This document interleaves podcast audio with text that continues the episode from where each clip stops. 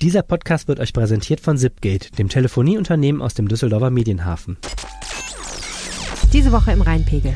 Die Polizei hat die Kriminalitätsstatistik für Düsseldorf für das Jahr 2018 veröffentlicht. Das Ergebnis? Die Stadt war noch nie so sicher. Aber was bedeutet das? Kunsthistoriker waren in der Stadt. Sie haben gesprochen über das Leben und die Sammlung von Max Stern. Die Konferenz ist der vorläufige Höhepunkt einer endlosen Debatte. Es geht um Raubkunst. Arne hat die Hintergründe. Seit mehr als 100 Tagen versucht das Duisburger Landgericht herauszufinden, wer schuld war am Love Parade Unglück im Jahr 2010. Damals hat es 21 Tote gegeben. Und das Gericht tut das in Düsseldorf. Helene war dabei. Mein Name ist Helene Pawlitzki und mit mir im Studio ist Arne Lieb. Ihr hört Folge Nummer 40 dieses Podcasts und der Rhein steht bei 4,5 Metern. Rheinpegel. Der Düsseldorf-Podcast der Rheinischen Post. Hallo und herzlich willkommen zum Podcast Was bewegt Düsseldorf? Wir sprechen drüber jede Woche eine halbe Stunde. Ihr hört uns bei Spotify, RP Online und in eurer Podcast-App. Und Arne, was soll ich dir sagen? Wir haben eine Nachricht auf unserem Anrufbeantworter gehabt. Das ist wie Weihnachten jedes Mal, wenn wir diese Benachrichtigung kriegen. Genau, wir können uns die jetzt mal anhören. Ja, hallo lieber Rheinpegel-Podcast. Hier ist der Ben.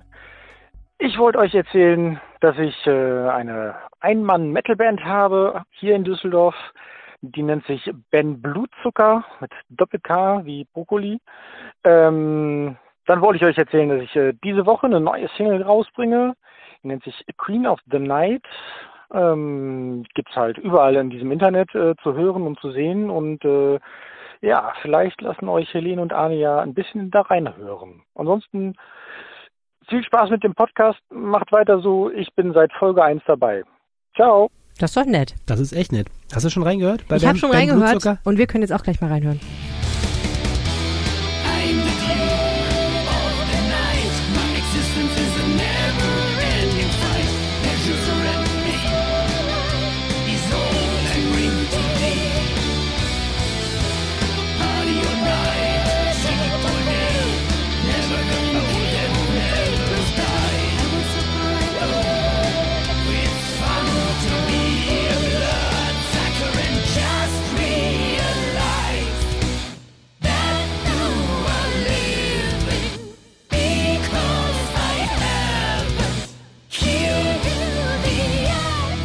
Ich habe nämlich beim Blutzucker gefragt, ob wir seine Single mal kurz anspielen Ach, dürfen. Und ähm, wer die in voller Länge hören will, der kann bis zum Ende dieses Podcasts vorskippen oder einfach warten und da spielen wir sie dann nochmal in voller Länge. Ich dachte mir, das gönnen wir uns jetzt mal. Sehr gut. ein bisschen Metal aus Düsseldorf.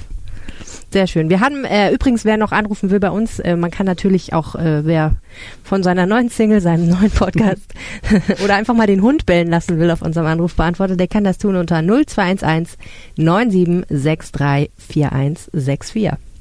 Und wir haben auch ein bisschen Feedback über ähm, die sozialen Medien gekriegt, das wir berichten wollen.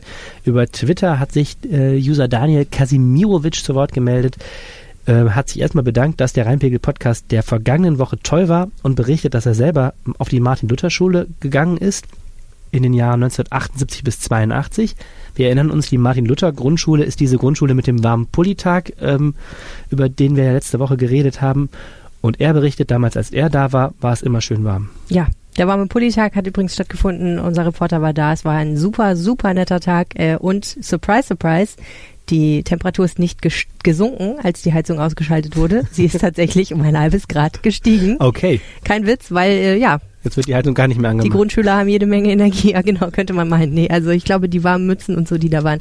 Ja, das Feedback auf diese Geschichte war äh, weiterhin wild. Also die Leute sind abgedreht wie bescheuert. Wenn es über diese Klimawandelsachen geht, kannst du nicht nochmal mit den Leuten reden. Das ist mein Was Fazit. mich total gefreut hat, ähm, es gibt eine Seite in Düsseldorf, die heißt Wetterstruxi Düsseldorf. Mhm. Das ist so ein junger Typ, der ähm, sich für Meteorologie interessiert und immer mal so eigene äh, Wetteranalysen für Düsseldorf ähm, macht. Das habe ich seit vielen, vielen Jahren bei Facebook abonniert mhm. und der ähm, hat sich auch über ähm, diesen warmen Politag aufgeregt, beziehungsweise er hat sich aufgeregt über diese wütenden Gegner dieses, dieser Aktion, die er gut fand und äh, leitete aber ein, er hat über den Rheinpegel-Podcast äh, davon erfahren. Das hat mich irgendwie gefreut. Also voll gut, voll der wir, wir prominente informieren uns gegen, Wir informieren uns gegenseitig sozusagen.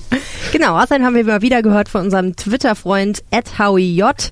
Der hat geschrieben, Hashtag Flashback, dritte Klasse Johannesschule Erkrad Wagenrad, große 16 Millimeter Filmrolle von FWU Titel auf dem Großmarkt. Zog leider, leider immer einen Aufsatz nach sich. Hashtag Rheinpegel. Ja, der hat unsere Folge gehört, wo wir über den Großmarkt gesprochen haben und erinnerte sich da an äh, die Dinge. Also das freut uns sehr. Was mir aufgefallen ist bei den beiden Tweets, beide ähm, Menschen geben an, dass sie äh, begeisterte Läufer sind, also Hm. Runner, wie man heutzutage sagt. Das heißt, ähm, wir haben jetzt also empirisch auch bewiesen, dass Rheinpegelhörer auch besonders gut in Form sind. Ja, und was ich ganz toll fand bei Daniel Kasimirovic, äh, seine Twitter-Profilbeschreibung lautet Getwitter aus Itter. Das fand ich sehr, sehr gut. Es gibt noch einen weiteren Tweet, in dem wir erwähnt wurden, und zwar von den Stadtbüchereien Düsseldorf. Und das verbinden wir mal mit einer kleinen äh, Ankündigung. Ihr könnt uns live sehen, hören und anschauen, sozusagen, also kennenlernen. Und zwar auf dem nächsten Blogsofa. Das findet am 28. März statt in der Stadtbücherei. Äh, normalerweise sitzen da ja Blogger und erzählen, was sie so machen, aber wie die Stadtbücherei richtig getwittert hat, Podcasts sind ja quasi Audioblogs, ne? Logisch. Deswegen, wir freuen uns mega. Wir werden da abends eine Runde sitzen, uns den Fragen äh, der Moderatoren slash Zuhörer, Zuschauer stellen. Äh, vielleicht machen wir auch eine kleine Reinpegelfolge draus. Also wir freuen uns sehr. Und wenn ihr uns kennenlernen wollt, dann kommt am 28. März dorthin. Äh, und äh, letzter Gruß, ich möchte gerne grüßen alle Podcast-Hörer, die ich kennengelernt habe in der Chelsea Pierce Bar, die diese Woche in der Medien Medienhafen eröffnet war. Es gab sehr gute Cocktails und es gab sehr nette Leute da, mit denen ich mich unterhalten habe. Und äh, wenn man mich fragt, was ich so mache, erwähne ich ja auch immer an diesem Podcast und sage allen, sie sollen ihn gefälligst mal hören. Und es gab äh, tatsächlich eine Reihe von Leuten, denen ich das gesagt habe, die gesagt haben, Moment mal, den kenne ich doch schon. Wow. Gut, ja, freue ich mich. So, Sehr schön. genug Selbstreflexion. Wirklich genug Jetzt kommen wir zum. Sprechen wir Beef. über den eigentlichen, die eigentlich wichtigen Themen des Lebens. Sollen wir zuerst über die Kriminalitätsstatistik Crime, reden? ja. Crime.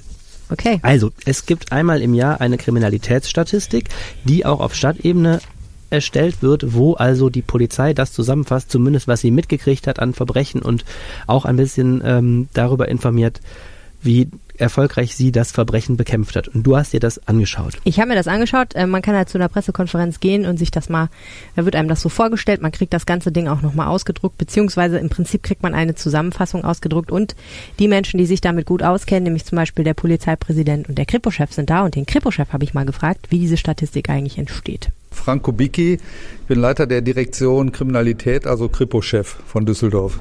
Sie haben uns ja heute Zahlen präsentiert zur Kriminalität in Düsseldorf. Wie entsteht denn eigentlich so eine Kriminalitätsstatistik? Also die Kriminalitätsstatistik ist eine sogenannte Ausgangsstatistik. Das heißt, Straftaten, die bei uns angezeigt werden äh, und hier endbearbeitet sind, werden statistisch erfasst, wenn sie an die Staatsanwaltschaft abgegeben werden. Also jede einzelne Tat. Und die werden dann äh, durch das Landeskriminalamt sozusagen addiert in einer Gesamtstatistik für NRW oder aggregiert auf Düsseldorf oder die anderen Behörden. Und wie gehen Sie genau vor, wenn Sie da jetzt hin, sich hinsetzen und diesen Bericht schreiben, den Sie uns heute gegeben haben? Es gibt eine Tabelle ne, dieser Statistik, da stehen alle Taten gelistet drin.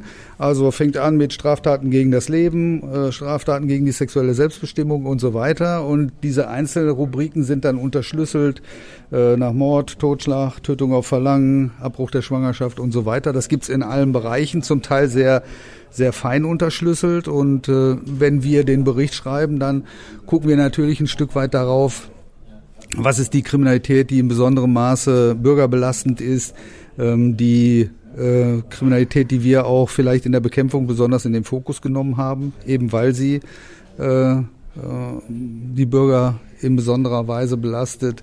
Ähm, ja, und dann schreiben wir oder gucken, gucken wir uns an, wie die Entwicklung ist, äh, analysieren natürlich ein Stück weit, woran liegt es äh, und schreiben da so einen Bericht. Ja, und dieses Jahr sind Sie sehr zufrieden, haben Sie gesagt. Sagen Sie noch mal ganz kurz, warum. Ja, wenn wir so auf die letzten Jahre gucken, dann gehen die äh, Zahlen, die Fallzahlen kontinuierlich nach unten. Die Aufklärungsquote ist äh, über die letzten Jahre stetig gestiegen. Wir sind jetzt bei über 50 Prozent, also mehr als die Hälfte der äh, Straftaten sind aufgeklärt worden im letzten Jahr. Das ist ein guter Wert und wir verzeichnen ja insbesondere in den Deliktsbereichen, die wir als besonders schützenswert erachten und die wir im Sicherheitsprogramm für Düsseldorf stehen haben. Taschendiebstahl, äh, Wohnungseinbruchsdiebstahl, äh, sehr gute Zahlen. Also in beiden Bereichen 20 Prozent weniger Fallzahlen äh, auf ein wirklich, äh, zumindest beim Wohnungseinbruch, sehr, sehr niedriges Niveau. Herzlichen Dank. Gerne.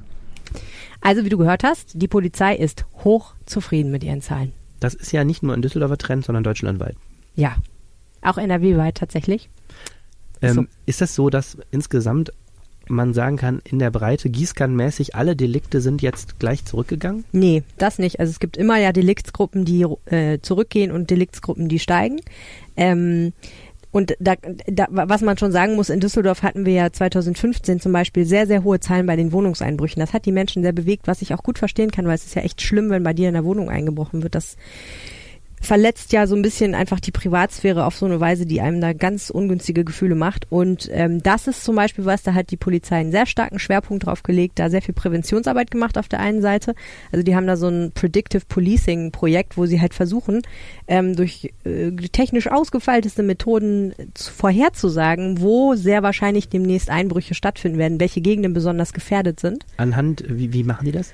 Also ganz werden die dir das natürlich niemals verraten, aber äh, ein, ein Punkt ist natürlich, wo haben sehr viele Einbrüche stattgefunden, wo haben in der Vergangenheit viele Einbrüche stattgefunden, aber jetzt lange nicht mehr. Das sind natürlich also Sachen, dann ist natürlich auch die Frage, ähm, wie kommt der Einbrecher da weg? Also die Infrastruktur spielt eine große Also der Rolle. Einbrecher will schnell auf die Autobahn sein wahrscheinlich. Zum Beispiel, also es kommt immer natürlich auf daran, wann das ist, was das jetzt konkret für ein Einbruchdiebstahl ist, aber grundsätzlich ja, genau, die wollen schnell weg. Das heißt, wenn das gut angebunden ist an die Autobahn, ist das natürlich für den Dieb ganz nett so äh, etc. Also da kommen verschiedene Faktoren zu, zusammen irgendwie, glaube Mhm. ich, die ich nicht alle kenne. Aber ne, das machen die zum Beispiel. Und was sie auch machen, ähm, ist halt sehr viel Beratung. Also sie beraten Hausbesitzer und Wohnungsbesitzer, was kannst du eigentlich machen, um deine Wohnung einbruchsicher zu machen. Was dazu geführt hat, dass die Einbruchdiebstähle stark zurückgegangen sind. Also 2018 gab es äh, 1200 Fälle ungefähr. Und bei der Hälfte dieser 1200 Fälle war es tatsächlich nur ein Versuch. Das heißt, es gab so um die 600, 650 Einbruchdiebstähle, die registriert wurden Mhm. in Düsseldorf, tatsächlich stattgefunden haben im Jahr 2018. Und das ist natürlich, wenn man jetzt rechnet, wie viele Wohnungen und Häuser es Mhm. theoretisch gibt, nicht besonders viel. Das ist das, Insofern- was die Polizei immer bei diesen Terminen auch sagt. Äh, der Einbrecher als solcher hat äh, Zeitdruck. Das heißt, Genau. äh, wenn die nicht schnell reinkommen, weil Ja. es doch einen zweiten Riegel gibt oder eine, Ja. ähm, eine Ablenkung irgendeiner Form, dann brechen die auch schnell ab. Und Genau. das ist dann immer für die Polizei auch ein, ein ähm, wenn ich mich recht erinnere, immer ein Hinweis darauf, dass die Leute sich gut geschützt haben. Ja, So. genau. Also das ist so ein Punkt. Ähm, Taschendiebstähle gehen auch ähm, seit Jahren zurück. Also auch das ist was, wo die Polizei ziemlich stolz drauf ist. Ähm, Straftaten gegen das Leben ist natürlich auch mal so ein großer Punkt. Also irgendwie Mord, Totschlag, so eine Geschichten. Ähm, da ist die Polizei, also da sagt die Polizei dann immer, okay, da kannst du nichts gegen machen, die finden immer statt, die kannst du ja auch letztlich nicht, da kannst du ja keine Präventionsarbeit in dem Sinne machen. Also wenn jemand einen Mord plant, plant er einen Mord, das weiß man ja nicht. Aber das äh, sind halt ähm, Moment, aber es ist noch eine komische Aussage zu sagen, man kann nichts gegen, man kann es schlecht, du kannst wenig Präventionsarbeit machen. Erstmal gibt's ja sowieso weil nur ganz wenig mehr, Fälle. weil das, weil es ganz wenig Fälle sind und weil Genau. die immer so eine ganz, meistens eine persönliche Geschichte haben. Also Genau. Also es ist, es ist ja hoch individuell. Also es gab zehn Mordfälle und 14 Fälle von Totschlag oder Tötung auf Verlangen in. Düsseldorf 2018 und allein das, die 24, muss ja erstmal die 24 Situationen oder Menschen identifizieren. Also ist ja klar, dass du da wenig gegen machen kannst. Erklär noch mal kurz, was sind Tötungen auf Verlangen? Das ist, glaube ich, hauptsächlich im Krankenhausbereich interessant. Also im Okay, Prinzip Sterbehilfe, Sterbehilfe. okay. Ne? Genau, das, also das schlüsseln die auch nicht auf. Ich glaube aber, unter den 14 Fällen waren hauptsächlich Totschlagsfälle. Mhm. Okay. Genau. Und ähm, da ist die Polizei dann besonders stolz eben auf ihre sehr, sehr gute Aufklärungsquote, die bei den Mordfällen bei 100 Prozent liegt und Mhm. bei den Totschlägen fast bei 100 Prozent. Da haben sie nur einen Fall nicht, also da wissen sie nicht, wer es war bei so einer Stecher Messerstecherei in der Altstadt. Die ähm, Bevölkerungszahl steigt, trotzdem geht die Zahl der Delikte zurück. Was Mhm. ist denn der Grund? Also das kann man schwer so pauschal sagen, weil wie, wie, wie schon du gesagt hast, also ne, es gibt ein paar Delikte, da steigt das an und es gibt ein paar Delikte, da sinkt das. Dann ist Statistik natürlich auch immer so ein Ding. Also zum Beispiel die Sexualstraftaten, da sind die Deliktszahlen gestiegen. Mhm. Ähm, und zwar um äh, heftige 25 Prozent. Das klingt jetzt erstmal mega viel, das hat aber auch was damit zu tun, dass es einen neuen Straftatbestand gibt, nämlich die sexuelle Belästigung. Das heißt im Prinzip, wenn ich jemanden angrapsche, auf Deutsch gesagt, Mhm. ne, also diese klassischen Silvestergrapschereien und so. Also jemanden unsittlich sozusagen berühren und ihn damit beleidigen Mhm. und, und äh, belästigen. Ähm, das ist halt ein neuer Straftatbestand, den gibt's noch nicht so lange und der wird dementsprechend auch noch nicht so lange in der Statistik gezählt. Das Mhm. heißt, ähm, da, da kommt es dann eben dazu, äh, dass, dass das, das verzerrt dann vielleicht auch ein kleines bisschen. Ähm, insofern kann man schwer sagen, warum im Einzelnen das jetzt die Gesamtkriminalität sinkt. Äh, an vielen Stellen ist es halt wirklich, dass sich die Polizei natürlich anguckt, wo gibt's einfach mega viele, viele Delikte, wie zum Beispiel bei den Wohnungseinbrüchen, was Mhm. über 3000 waren im Jahr 2015.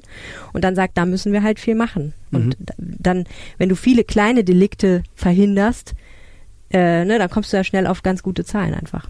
Ist ja umgekehrt auch so, dass die Polizei ja auch äh, durch eigene Arbeit äh, die Deliktzahlen problemlos steigen lassen kann. Zum Beispiel bei, bei Drogenbesitz ist das ja immer so ein Thema, ne? Wenn die Polizei viel kontrolliert auf Drogenbesitz, Genau. dann hast Oder- du mehr Leute mit Drogen. Ja. Bei den. Sexualstraftaten ist das natürlich auch so, dass die Polizei oft sagt, ähm, da, da spielen dann so Faktoren eine Rolle wie, wer, was wird eigentlich angezeigt? Mhm. Also das sind ja nur die registrierten Straftaten. Fälle von Missbrauch oder Belästigung oder so, die niemals angezeigt werden, die tauchen in der Statistik nicht auf. Das heißt, sagt uns letztlich nichts darüber, wie viel tatsächlich stattgefunden hat. Ähm, dann ist die Frage soziale Netzwerke, also ähm, wo sind die Leute da unterwegs? Die sagen halt, ähm, dadurch, dass es jetzt eben vermehrt soziale Netzwerke gibt und das immer mehr wird, dass wir uns immer mehr online bewegen, gibt es auch da viel mehr Fälle von Mhm. Sexualstraftaten. Dann hatten wir einen sehr schönen langen Sommer. Da sagt der Kripo-Chef, na gut, das war einfach eine lange Zeit, in der Exhibitionisten in den Parks, kein Witz hat er gesagt, äh, viel Zeit und Gelegenheit hatten, sich zu entblößen. Sind die so Das kommt alles zusammen. Frost, frostempfindlich? Naja, ich, man kann sich dir ja selber vorstellen. Ne? So bei dem Wetter jetzt im Moment aktuell nichts drunter haben unter seinem langen Mantel ist irgendwie nicht so angesagt. Naja, so ist das. Okay, aber ähm, was ich immer interessant finde, ähm, das Gefühl momentan vieler Menschen ist ja, die Welt wird immer unsicherer und gefährlicher. Also Sicherheit und Ordnungspolitik sind ja Riesenthema, ähm, auch im Zusammenhang mit der Flüchtlings, ähm, Flüchtlingswelle 2015 ist das ja sehr, sehr viel diskutiert worden. Ähm, die Zahlen sagen aber jetzt erst einmal, dass dieses Unsicherheitsgefühl nicht begründet ist, zumindest Ja. was Düsseldorf angeht, sondern das, oder? Was Ja. sagen Sie denn jetzt? Ja, das sagen die Zahlen. Ähm, ein gutes Beispiel für die Problematik ist vielleicht das Thema Messerstechereien. So reingefühlt würden wir ja alle sagen, und das habe ich ganz oft von verschiedensten Leu verschiedenster Seite gehört, es wird immer schlimmer. Immer mehr Leute haben ein Messer dabei. Immer öfter eskalieren Streitigkeiten, die früher mit einem Faustschlag zu Ende gewesen wären, weil einer ein Messer zückt und den anderen halt verletzt. Und das ist ja dann direkt quasi ein Tötungsdelikt. Das ist direkt entweder schwere oder gefährliche Körperverletzung oder ähm, möglicherweise schon versuchter, versuchter Totschlag oder so. Ähm, die sind gerade dabei, sich das für 2018 ganz genau anzugucken in Bezug auf die Altstadt, weil die Frage, die öfter mal aufkommt, ist ja immer dann eigentlich, wenn so ein, so ein Delikt bekannt wird, ähm, sollte man eigentlich in der Altstadt Messer verbieten. Also sollte man jegliche Messer aus der Altstadt raushalten, Ja. so äh, oder zumindest verbieten, so dass man die halt sofort einkassieren kann, wenn jemand mit einem erwischt wird. Das wäre ja auch eine Möglichkeit. Die Polizei sagt, da müssen wir ein gutes Konzept zu haben, weil du kannst die Altstadt ja nicht abriegeln. Das heißt, so ein Verbot nützt halt nichts, wenn du es nicht auch ein bisschen durchsetzen kannst. Deswegen gucken wir uns jetzt mal genau die Zahlen an und ähm, das wissen, die wissen es noch nicht. Die gucken sich für 2018 jetzt nochmal die Zahlen genauer an. Aber sie sagen halt, was wir so händisch ausgewertet haben, wo wir einfach mal so ein bisschen geguckt haben, da können wir eigentlich noch nicht feststellen, dass zwischen 2017 und 2018 zum Beispiel eine starke Steigerung dieser Okay. Delikte stattgefunden hat. Was ja jeder, weil wir 2018 zum Beispiel viel darüber berichtet haben, Total. dass es Messerstichereien gab, jeder irgendwie das Gefühl haben könnte. Wir hatten so ein paar, das, da sagen wir Medien ja, Ja. Medien ja immer mit, auch für Ja. das Bild. Wir hatten ein paar echt prominente Fälle. Ich Ja. erinnere mich an einen an der Graf-Adolf-Straße, ähm, wo es ziemlich zur Sache ging mit, Mhm. mit Messern und äh, da sind natürlich schnell dann auch schwer verletzt so, und große Einsätze und natürlich auch große Medienberichte, die das nach sich Ja. zieht. Also mein Gefühl nach hätte ich jetzt auch gesagt, Messer sind ein, Genau, ein zunehmendes ein Problem. zunehmendes Problem. Jetzt ist natürlich die Frage, geht es nur um Quantität, ne? Weil natürlich kann man sagen, wenn jetzt fünf Leute 2018 mit einem Messer so heftig verletzt wurden, dass sie fast dran gestorben wären, ähm, was vielleicht früher nicht passiert wäre, ist das ja vielleicht auch schon ein Grund, weswegen man irgendwie Maßnahmen einleiten muss.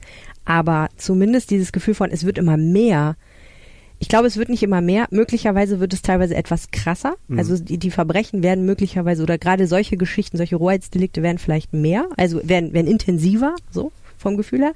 Aber ich glaube, also mehr werden sie definitiv nicht. Zumindest ähm, in dieser kurzfristigen Betrachtung. Ne? Man Genau. müsste ja dann auch nochmal auswerten und sagen, wie ist es so seit Ja, 1960 oder irgendwas. Die Zahlen, die da in der Statistik stehen, gehen halt immer so fünf Jahre oder so zurück. Das heißt, man kann schon so einen gewissen Trend festmachen. Eine lustige Sache muss ich noch erzählen. Ähm, ein Delikt, was extrem zugenommen hat 2018, war Tankbetrug. Tankbetrug. 42 Prozent mehr Tankbetrug. 42 Prozent mehr Leute, die äh, getankt haben und dann einfach weggefahren sind, ohne zu bezahlen. Okay. Witzig, mehr ne? Diesel oder mehr Benzin?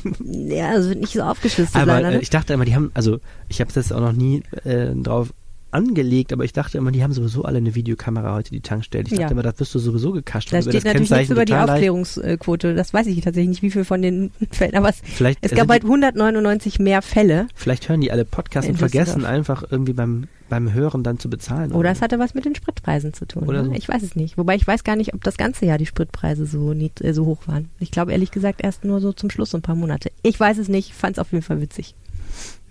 Gut, Dankeschön. Sehr gerne. Wir hören jetzt eine kleine Botschaft von unserem Sponsor. Diese Folge wird präsentiert von Zipgate, den Pionieren der Internettelefonie aus Düsseldorf. Habt ihr schon mal drüber nachgedacht, wie wir in Zukunft arbeiten werden? Könnt ihr euch vorstellen, dass Unternehmen auf jegliche Hierarchien verzichten, auf Gehaltsverhandlungen, auf Abteilungen und sogar auf Überstunden? Unser Kooperationspartner Zipgate tut genau das, und zwar schon seit 2010. Deshalb gelten die 155 Mitarbeiter auch als Pioniere, wenn es um leanes und agiles Arbeiten geht. Und sie können super viel darüber erzählen, wie das nämlich ist, ohne Manager, ohne Abteilung, ohne Überstunden zu arbeiten und stattdessen mit Selbstverantwortung und radikalem Do-it-yourself Projekte umzusetzen.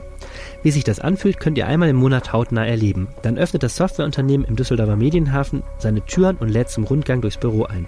Los geht's um 16.30 Uhr im firmeneigenen Restaurant mit einer kurzen Einführung in agile Organisation. Dann gibt's Führungen in kleinen Gruppen. Die Zipgate-Mitarbeiter bringen euch einmal durchs Büro und dabei und danach beantworten sie Fragen. Man kann sich dann über agile Arbeitsweisen austauschen. Um ungefähr 18 Uhr ist Schluss. Für die ganz spontanen, die nächste Tour ist bereits am kommenden Montag, also das ist der 18. Februar. Ansonsten finden die Open Doors einmal im Monat an einem Montag statt. Meldet euch jetzt an unter zipgate.de slash Rheinpegel. Das ist S-I-P-G-A-T-E.de slash Rheinpegel. Jetzt kommen wir zu einem Thema, das bewegt Arne Lieb schon seit vielen, vielen, vielen Monden.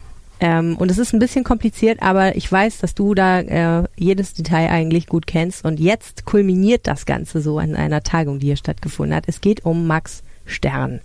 Wer ist Max Stern? Max Stern war ein jüdischer Galerist, der seine Galerie auf der Königsallee hatte und der in der NS-Zeit zur Aufgabe dieses Geschäfts gezwungen wurde, zum, äh, zur Versteigerung seiner Sammlung gezwungen wurde dann emigriert ist nach Kanada. Äh, dort sich eine neue, hatte sich eine neue Existenz nach dem Krieg aufgebaut, ist sehr, sehr erfolgreich gewesen, ist 1987 dann hochbetagt und ähm, hochvermögend gestorben.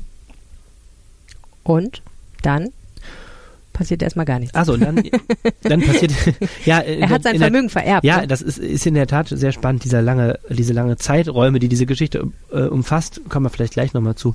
Äh, was dann passiert ist, wie gesagt, dass er gestorben ist und keine Kinder hatte und sein ähm, Vermögen an drei Universitäten ähm, äh, vermacht hat. Zwei Universitäten in ähm, Montreal, wo er gewohnt hat, eine Universität in ähm, Israel. Und ähm, diese Universitäten haben gemeinsam ein Projekt gegründet ähm, im Andenken eben an Max Stern, das es sich zur Aufgabe gemacht hat, herauszufinden, was aus den Werken geworden ist, die damals zur Sammlung Stern in Düsseldorf gehört haben und dann, wie gesagt, 1937 war das, glaube ich, äh, zwangsversteigert worden sind. Wir reden also über Raubkunst. Wir reden über Raubkunst. Raubkunst eben bedeutet nicht, dass diese Werke jetzt ähm, physisch geraubt wurden mit vorgehaltener Waffe, sondern bedeutet, dass ähm, zum Beispiel dieser Max Stern durch den Terror der, der, des Nationalsozialismus gezwungen worden ist, diese, diese Werke zu einem, ähm, zu einem Preis abzugeben, der nicht ihrem Marktwert entsprach und in diesem Fall auch das Geld gar nicht gesehen hat davon. Ja. Ähm, Max Stern, hast du schon gesagt, war in Düsseldorf unheimlich gut vernetzt und hatte eine sehr erfolgreiche Galerie. Ähm, man sagt, glaube ich, er hatte tausend Kunden in seiner äh, Kartei, ne? Das weiß ich nicht genau, was es auf jeden Fall so war. Er hatte, er war kein, er war jetzt nicht ein, ein großer Förderer der Avantgarde. Er hat eigentlich sehr gefällige Klassische. Äh, schwarten Schinken, so diese klassischen Schinken Düsseldorfer Malerschule, ähm, also am Anfang des 19. Jahrhunderts viel oder viel 19. Jahrhundert an vermögende Menschen hier in der ganzen Region verkauft. Das war eher Kunst, um sie im reichen Bürgerhaushalt an die Wohnzimmerwand zu hängen, als dass Mhm. man jetzt sagt, er hat ähm, so wie Mutter Ei oder sowas jetzt hier groß die Zeitgenossen nach vorne gebracht, aber er mm, hatte das Geschäft von seinem Vater übernommen und offensichtlich verstand er seine Kunst.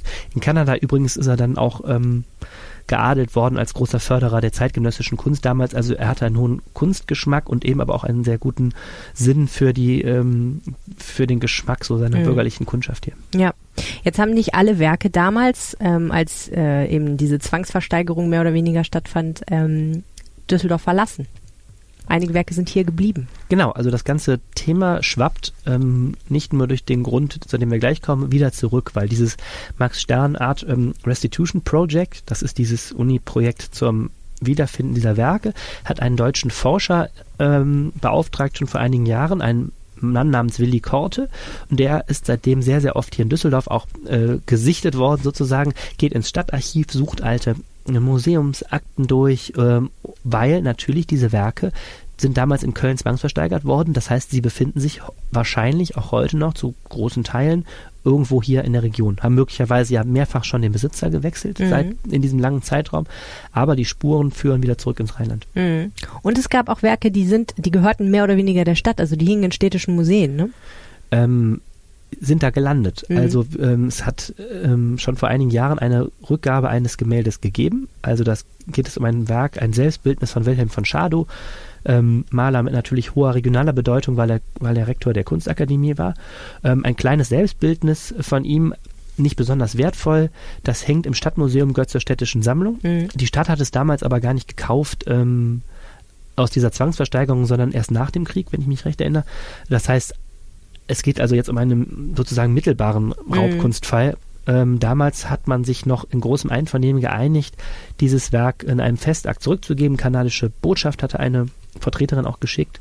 Ähm, man hat sich also da gegenseitig sehr gelobt, dass man dieses Thema Raubkunst, was erst in den letzten Jahren wirklich hochgekommen ist, ähm, gemeinsam so angeht und den Deal geschlossen damals, äh, das Werk gehört jetzt diesem Art Restitution Project, was Rechtsnachfolger von Max Stern eben ist und hängt aber weiter im Stadtmuseum, sodass es der Öffentlichkeit weiter zugänglich ist. Ähm, so damals war noch der Eindruck, dass man auch auch die Stadt Düsseldorf und ihre Museen eben jetzt mit diesem Art Restitution Project an einem Strang ziehen. Mhm.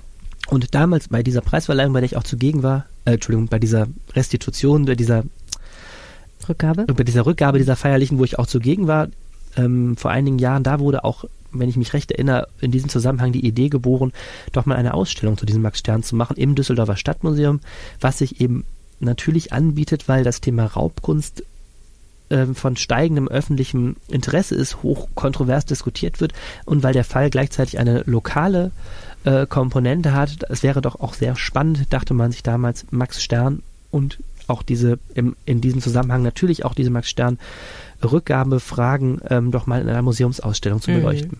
So fing im Grunde ein bisschen der, das Unglück nochmal an. So fing neu. der Ärger an. ja, genau. Denn ähm, es gab Streit. Genau. Ähm, man, dann, man hörte dann lange nichts und dann gab es einen großen Rums. Dann ähm, kriegte ich irgendwann äh, Hinweise, dass ähm, still und heimlich diese Ausstellung abgesagt worden ist. Die hätte eigentlich von der Stadt. Von der Stadt. Diese Ausstellung hätte eigentlich im Frühjahr 2018, also vor ja genau einem Jahr im Stadtmuseum eröffnen sollen. Im Herbst 2017 eben stellte sich dann heraus, dass in kleiner Runde im Rathaus entschieden worden war, diese gesamte Schau abzusagen. Mit zwei Begründungssträngen, die dann so in den Tagen danach zum Vorschein kamen. Der eine ist, man streitet sich eben aktuell mit in diesem Max Stern Art Restitution Project um weitere Raubkunstfälle. Es sind, gibt also aktuelle äh, Auskunftsersuchen. Mhm. Ähm, das heißt, man hätte also gemeinsam eine Ausstellung gemacht, während man gleichzeitig in, ähm, in dieser Lage ähm, ist, dass man um Bilder streitet. Ähm, zweitens, dieses Thema, wie viele Werke müssen zurückgegeben werden, ähm, ist ein hochkomplexes. Es gibt da eben auch Stimmen, ähm, laute Stimmen auch, die sagen, dass dieses, dieses Art Restitution Project da teilweise zu weit geht in seinem aggressiven Auftreten. Ähm, und das heißt, es ist eine politische kontroverse Frage. Und das dritte Problem, was sich dann stellte, war, dass man offenkundig die Leiterin des Stadtmuseums so der Vorwurf erst sehr spät informiert hat, was sie da eigentlich vorhat und dann Kulturdezernent und Oberbürgermeister Thomas Geisel ähm, festgestellt haben, dass die Art, wie diese Ausstellung aufgezogen war, eine sehr kanadische Handschrift trug. Das heißt, dass zwei Kuratoren eben sehr nah ähm, diesem Max Stern Art Restitution Project stehen, beziehungsweise zumindest aus Kanada kommen und offenkundig da die Sorge bestand, dass es eine einseitige wissenschaftliche Darstellung gibt, die den Interessen ähm, dieses, dieses Art Restitution mhm. Projects mhm. nahesteht. So zumindest habe ich das ähm, interpretiert. Und ähm, da man das in der kurzen Zeit offenbar nicht mehr sich in der Lage sah zu kitten, hat dann ähm, der dann man in dieser Runde ähm, die Notbremse gezogen. Mhm. Unter Beteiligung, wie gesagt, also der Stadtspitze. Und das machte Schlagzeilen in der ganzen Welt so ungefähr. So, und dann ähm, gab das Ganze einen riesen Bumerang. Erst, ähm, erst hat sich Düsseldorf eben oder das Stadtmuseum darauf eingelassen, ähm, gemeinsam zu zeigen, wie wichtig das Thema Raubkunst ist. Dann war es eben so, dass ähm, Düsseldorf schwerst unter Beschuss kam, vor allen Dingen also ähm, in US-amerikanischen und kanadischen Medien eben dann so die Darstellung war, ja, jetzt will Düsseldorf eben dieses Thema unter Verschluss halten. Und es gab also massiven, massiven, massive Wut da, auch ähm, die, der jüdische ähm, Weltkongress, der, der, der ähm, Vorsitzende äh, Ronald Lauder hat ähm, explizit eben Düsseldorf kritisiert als Beispielfall, wie wenig Interesse immer noch in Deutschland besteht, Mhm. hier dieses Unrecht aus der NS-Zeit aufzuklären. Also Düsseldorf stand da wirklich diplomatisch schwerst unter Beschuss. Teilweise zu Recht. Ich meine, das war eine absolut dilettantische ähm, Art mit einem so, also meines Erachtens, man hätte eben die Brisanz dieses Themas früher erkennen müssen und dann auch vielleicht früher ähm, ähm, gucken müssen, ob das alles so funktioniert. Eine so kurzfristige Absage war eben falsch. Die Stadtspitze ist dann zurückgerudert und hat gesagt, ähm, ähm, in, in nicht allzu ferner Zukunft soll diese Ausstellung in irgendeiner Form nachgeholt werden. Äh, andererseits ist es eben so, Düsseldorf ist da schon auch aus meiner Sicht eben in einen schweren Konflikt reingeraten. Ähm, eigentlich hat die Stadt in den letzten Jahren doch eine sehr offenen Umgang, fand ich, mit dem Thema Raubkunst ähm, gepflegt. Es gab, gibt eine extra Forschungsstelle, die eingerichtet wurde, in einer der ersten deutschen Städte, die extra eine Forscherin beschäftigt, um dieses, um die städtischen Bestände äh, zu durchsuchen, um diese Fälle, die wissenschaftlich auch kontrovers und, und komplex sind, äh, aufzuklären. Also ein Stück weit war es auch ähm, ja einfach ein in beiden mit, mit Anlauf mit beiden Beinen gesprungenes Fettnäpfchen, was, was, was Düsseldorf da erwischt hat. Mhm. Jetzt hat ja nicht die Ausstellung, die hat noch nicht stattgefunden, aber das Symposion, was angedacht war, das hat jetzt stattgefunden. Das Genau. heißt, Kunsthistoriker haben sich in Düsseldorf getroffen, hauptsächlich und über diese ganze Problematik gesprochen und mal so ein bisschen sich gegenseitig erzählt, was man alles so weiß um die Geschichte von Max Stern und alles, was drumherum ist. Ähm, unser Kollege Klaas Libuda hat darüber berichtet. Was ich spannend fand, ähm, ist, dass auch der Kulturdezernent da offensichtlich nochmal gesagt hat, ja, dieses Max-Stern-Thema, das ist uns ehrlich gesagt äh, erst bewusst geworden, diese ganze Raubkunstdebatte ist uns eigentlich äh, erst bewusst geworden, nach viel, viele Jahrzehnte nachdem das alles stattgefunden hat, viele Jahrzehnte nachdem Max Stern eben aus der Stadt vertrieben wurde. Das ist natürlich auch nicht so astrein. Ist das jetzt eine gute Sache, dass dieses Symposium wenigstens stattgefunden hat? Es waren ja leider auch nicht alle da, weil immer noch äh, offensichtlich böses Blut im Raum steht. So. Also in der Tat ist das kein Düsseldorfer Problem, dass dieses Thema Raubkunst jetzt so heiß diskutiert wird. Es ist erst Ende der 90er Jahre. Im Grunde hat man ähm, international da Grundlagen für geschaffen und es ist überall in deutschen Museen ein Riesenthema gerade, Mhm. dass, dass es da diese Rückgabeersuchen gibt ähm, und das stellt eben auch die die Einrichtung für große juristische und kunsthistorische Fragestellungen. Keiner der Beteiligten von damals lebt noch. Das heißt, man muss echt auch aus, nach Aktenlage die Einzelfälle mal überprüfen. Und es gibt da eben auch ganz große Grenzfälle. Was war ein echter Zwangsverkauf? Wo Mhm. war vielleicht ein Verkauf unter Druck, der aber doch noch einen echten fairen Marktpreis hatte und so weiter. Also das ist hoch, hochkomplex. Ähm, das ist jetzt kein Düsseldorfer Problem, dass das Thema jetzt erst aufkommt. Dieses Symposium war gedacht von Anfang an als erster Schritt mal wieder ins Gespräch zu kommen. Das hat nicht wie geplant funktioniert, denn die beiden kanadischen Kuratoren dieser ursprünglichen Ausstellung haben nicht teilgenommen. Es Mhm. herrscht also immer noch Funkstille zwischen diesem Art Restitution Project und, und anderen kanadischen Forschern und Düsseldorf. Und da wird ein sehr aggressiver Ton gepflegt. Ich war kürzlich bei einer Rückgabe eines anderen Bildes aus einer privaten Galerie. Da waren also auch, da war auch eben dieser Willi Korte, der Forscher, der für das ähm, Max Stern Art Restitution Project hier tätig ist und ähm, dort macht man sich doch auch immer noch massive Vorwürfe gegenseitig und äh, da sind die Zeichen immer noch ziemlich auf Sturm und es Mhm. ist eben auch Obi Geisel noch nicht gelungen, da ähm, auch mal in Kanada, ähm, obwohl wir ausgerechnet ja Montreal auch noch als Partnerstadt gewinnen wollen, als Düsseldorfer Mhm. Partnerstadt, nicht gelungen, da ähm, wieder zu äh, einem Punkt zu kommen, dass man das so vernünftig erklärt kriegt um so, oder sich so glaub, eine so glaubwürdige Position hat, dass man wieder zusammenarbeiten kann. Ja. Denn eigentlich ähm, gibt es natürlich auch in Kanada Interesse, das Thema weiter voranzutreiben. Und es wäre natürlich eigentlich schön und vielleicht auch im Sinne aller Beteiligten, wenn man das hinkriegen würde. Ich sag dir mal, was mein Interesse daran ist. Ich möchte gerne, dass Montreal unsere Partnerschaft wird, damit Justin Trudeau nach Düsseldorf kommt. der kanadische Premierminister. Ich erwarte von Thomas Geisel, also was würde ich nie tun. Ich möchte ihn einfach nur von weitem sehen. Äh, zu deinen heimlichen Politikerlieben können wir gleich zurückkommen. Ich möchte nur kurz einen Satz, ich vergesse. Ähm, ein, ähm, ein anderer äh, Seitenstrang, der gerade ziemlich heftig ist, es gibt eben jetzt ein neues Forschungsprojekt zu Max Stern in Deutschland. Das ist Töterete angesiedelt in München. Ach, Und ähm, da ist, ähm, das ist angesiedelt in München beim, ich will es jetzt richtig aussprechen, äh, beim Münchner Zentralinstitut für Kunstgeschichte. Das ist ein Herr Klinger, der auch ähm, bei besagtem Termin, wo ich auch war, bei der Rückgabe kürzlich war.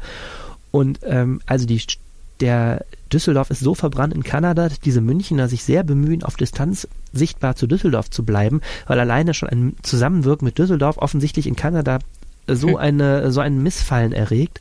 Also da ist diplomatisch noch einiges zu tun. Wie gesagt, ich finde es persönlich sehr, sehr schade. Das Thema ist sehr, sehr wichtig und ähm, ich finde gerade auch, es steht eine große Ch- Chance darin, dass man an einem lokalen Fall auch mal die ganzen Schwierigkeiten, ja. ähm, die das ganze Thema Raubkunst mit sich bringt, auch mal aufbereiten kann. Also ich hoffe immer noch auf eine gute, gute Ausstellung und ähm, eine Beilegung dieses Streites. Ja, wäre schön, wenn wir nicht die Bösen sind in Kanada. Ja, und das ist abgesehen davon auch für den Ruf ähm, unserer Stadt eine wichtige Aufgabe, das jetzt zu kitten. Wir hoffen das Beste. Kommen wir nun zu etwas ganz anderem, um einen Monty Python-Übergang zu wählen. Du weißt, dass du den ungefähr in jedem dritten Podcast willst. Ich bin ein Übergang. großer Monty Python-Fan. Wir kommen zu einem Thema, das sich bekanntermaßen nicht in Düsseldorf ereignet hat, nämlich dem Unglück bei der Love Parade 2010 in Duisburg.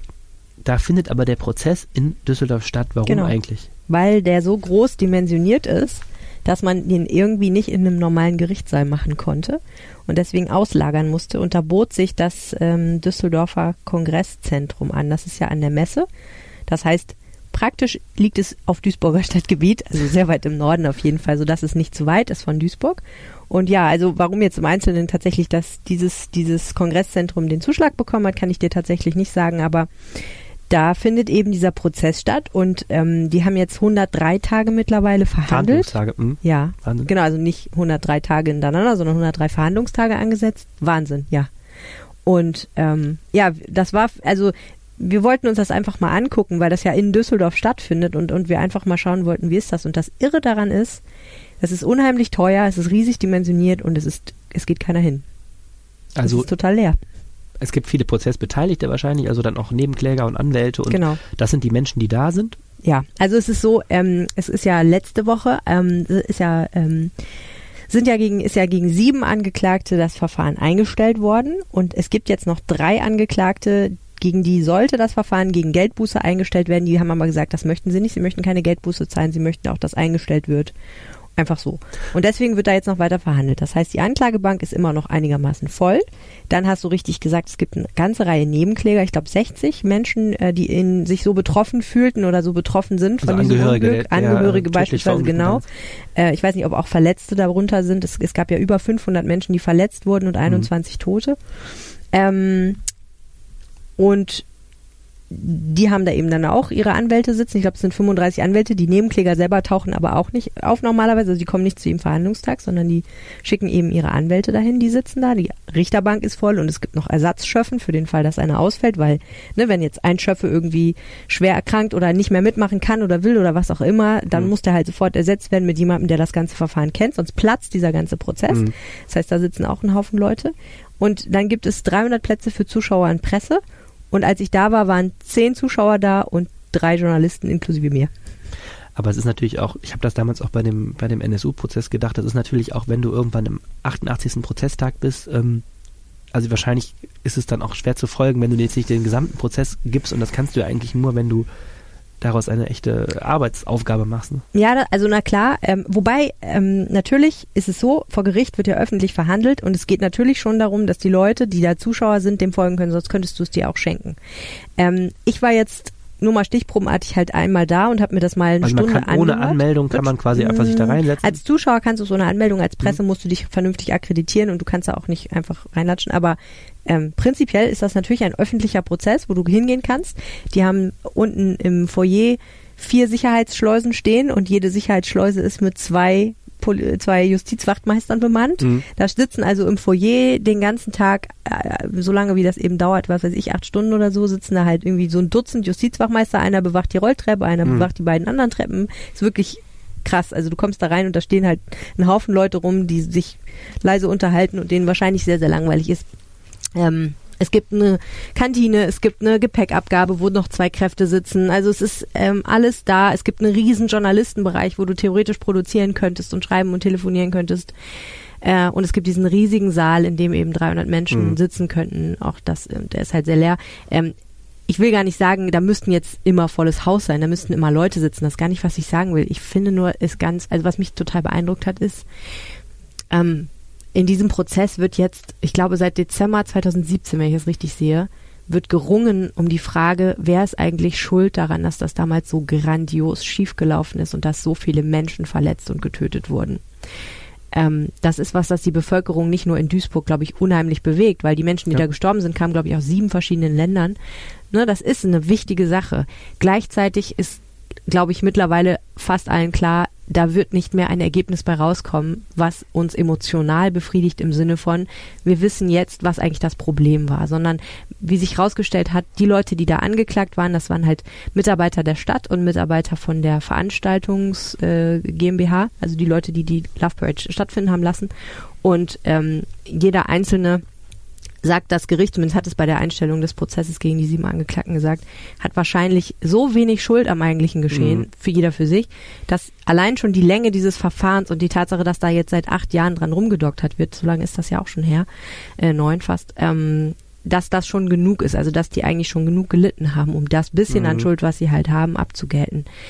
Trotzdem wird eben weiter verhandelt und das ist der Rechtsstaat und das finde ich unheimlich faszinierend. Also es wird, hier, es kostet jeden Tag 29.000 Euro Miete, das Gericht. Echt? Ja. Also die- jeden die Tag, Messe- jeder Messehalle. Verhandlungstag kostet 29.000 Euro. Mhm. Ähm, da drin ist eben, das muss man auch sagen, dieser Prozess findet unter für einen Gerichtsprozess relativ luxuriösen Bedingungen statt. Ne? Also die Mhm. haben da eine Riesentechnik aufgebaut.